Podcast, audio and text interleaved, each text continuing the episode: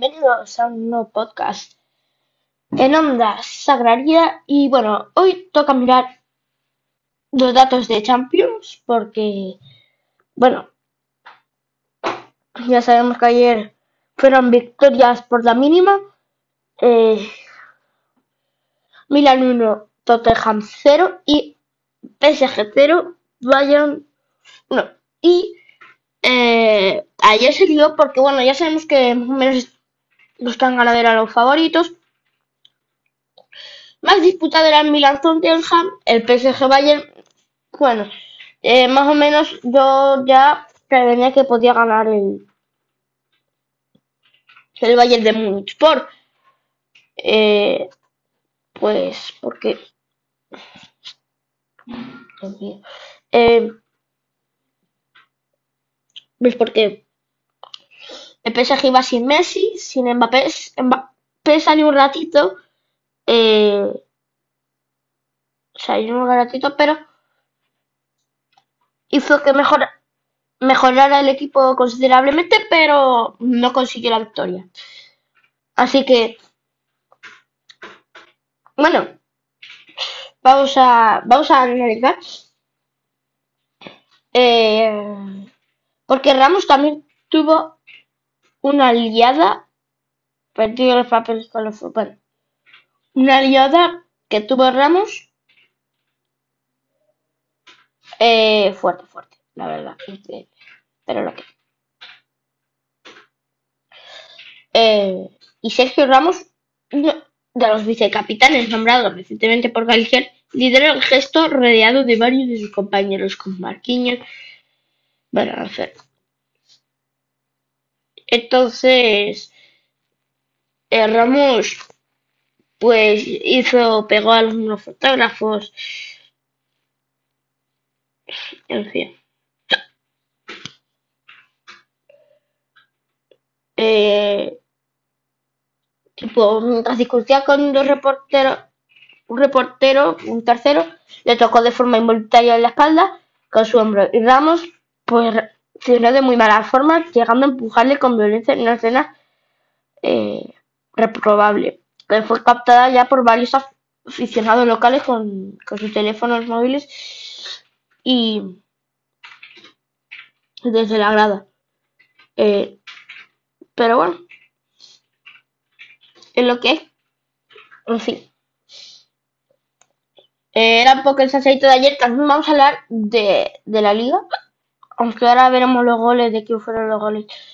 Pero bueno, vamos a ver eso primero, los, goles. Ay, Dios mío, es que tengo un hipo ahora. Que vengo de inglés. Iba a grabar porque. Y claro, esto es un, hipo. Eh, en el PSG vaya en el minuto eh, 50 Marco Coman y a Pavard lo expulsaron en el minuto 90 más 2. O sea que estuvo poco tiempo con Cilindro. 18 tiros del Bayern, 9 del PSG y este era un partido local de PSG, así que ha perdido su partido local y en cuanto al 1-0 el Milan marcó en el, en el, en el minuto 7 y a partir de ahí, pues no hubo mucho más. Si es verdad que dominó el Tottenham, tiró más el Tottenham. Eh, y más pases de la precisión de pases. Sí, es verdad que los dos estuvieron iguales. Más faltas cometió el Milan, pero con ese gol al principio, eh, hace que, bueno, el Milan ganara el partido. Brahim Brahim, el, posiblemente el que hizo, bueno, en realidad el que hizo que pues, muy.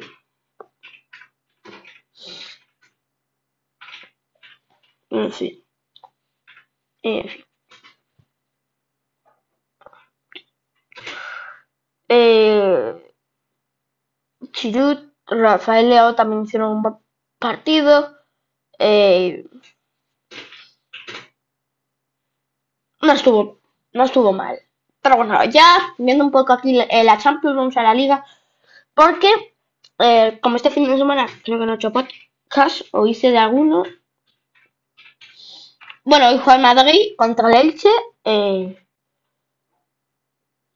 eh, que ya sabemos que Madrid estuvo en el Mundial de Clubes, así que le toca hoy jugar. Y, y esa es la jornada del partido de, Liga. Real Madrid-Elche. Ya el, lunes ganó, o sea, antes de ayer, ganó la Real ajustadamente al español, aunque es verdad que la Real eh, marcó y llegó al 3-0. Eh, en los últimos 20 minutos el español marcó dos goles que pusieron al español en el partido y casi consigue remontar el partido a esta Real que va tercera y, tiene muy buenas expectativas este año porque la Real siempre había sido, bueno, podía fue primera en muchos momentos, pero al principio de la temporada. Pero ya que estamos en, en mediados de temporada, incluso creo que ya más cerca de acabarla que de empezarla, pues a la Real esto le vino bastante bien. El Barcelona también ganó por la mínima al Villarreal eh, de visitante con un gol del Canario Pedro.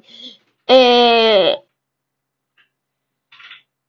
eso fue el partido que el Barcelona ganó, que sigue líder con 56 puntos en la liga.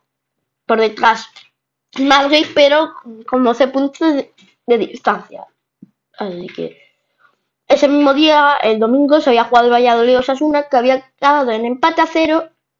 Y ese día también, por la tarde, jugó el Celta de Vigo y el Atleti, que acabó ganando el Atleti en un gol del 89 del holandés Memphis Depay, que estrena el, su gol con la camiseta roja y blanca. Fue un partido muy ajustado en el que el Celta de Vigo fue mm, muy eh, bueno, con muchas ocasiones buenas y claramente el más decisivo fue Black con paradores increíbles, salvando hasta en la línea de la portería un golazo.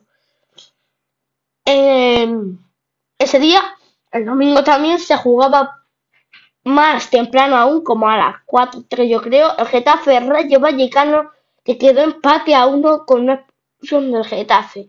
El Rayo empezaba marcando y un gol provocado por culpa del portero, ya que Nesunal venía y estaba presionando al portero. Y cuando el portero sacó con la mano, Nesunal eh, cazó la pelota y la tiró dentro.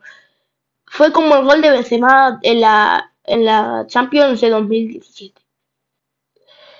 Eh, ya el sábado se jugaba el Valencia Athletic Club de Bilbao que ganaba el Athletic y empeoraba la situación del Valencia.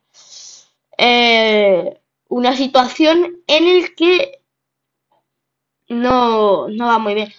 Eh, el Sevilla 2 y el Mallorca 0. Este partido que también se jugó el sábado, en este fin de semana, eh, fue un partido en el que ganó el Sevilla con, con goles en el 28 de Nesiri y en el 40 de Brian Hill y, y, que le servían para la victoria del Sevilla. Más cosas porque la Almería, el Betis consigue salir de esa raza mala que llevaba ganando la Almería por un 2 a 3. Empezó marcando el Betis con, en el minuto 6 con Rodrigo Sánchez, pero volví a empatar el Almería, después seguía marcando Sergio Canales, Samuel Costa en el 62 empató el partido y ya en el 70 el gol decisivo de Andrés Guardado el mexicano. Y ya como el partido del viernes el, primer partido de la jornada fue el Cádiz Girona, ganando el Cádiz por 2 a 0 con goles de Gonzalo Escalante y Sergio Guardiola.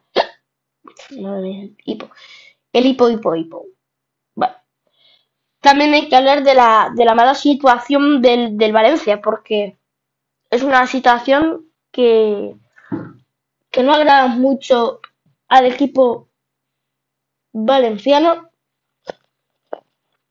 y está complicado, la verdad, las cosas. Eh, para el Valencia, toda esta situación se ve por Peter Lim, eh,